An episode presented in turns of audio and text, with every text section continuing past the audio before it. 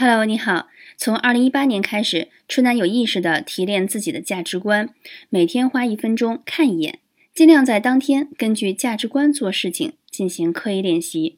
因为当一个人价值观不够清晰的时候，很容易受到一本书、一句话、一个人的影响，在自我认知上产生否定态度。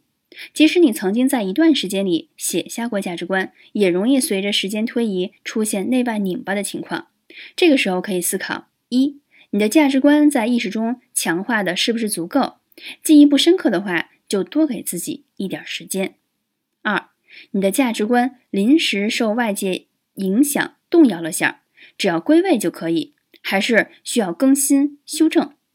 价值观清晰的人做选择更容易。比如春楠追求创造，而不是靠竞争取胜。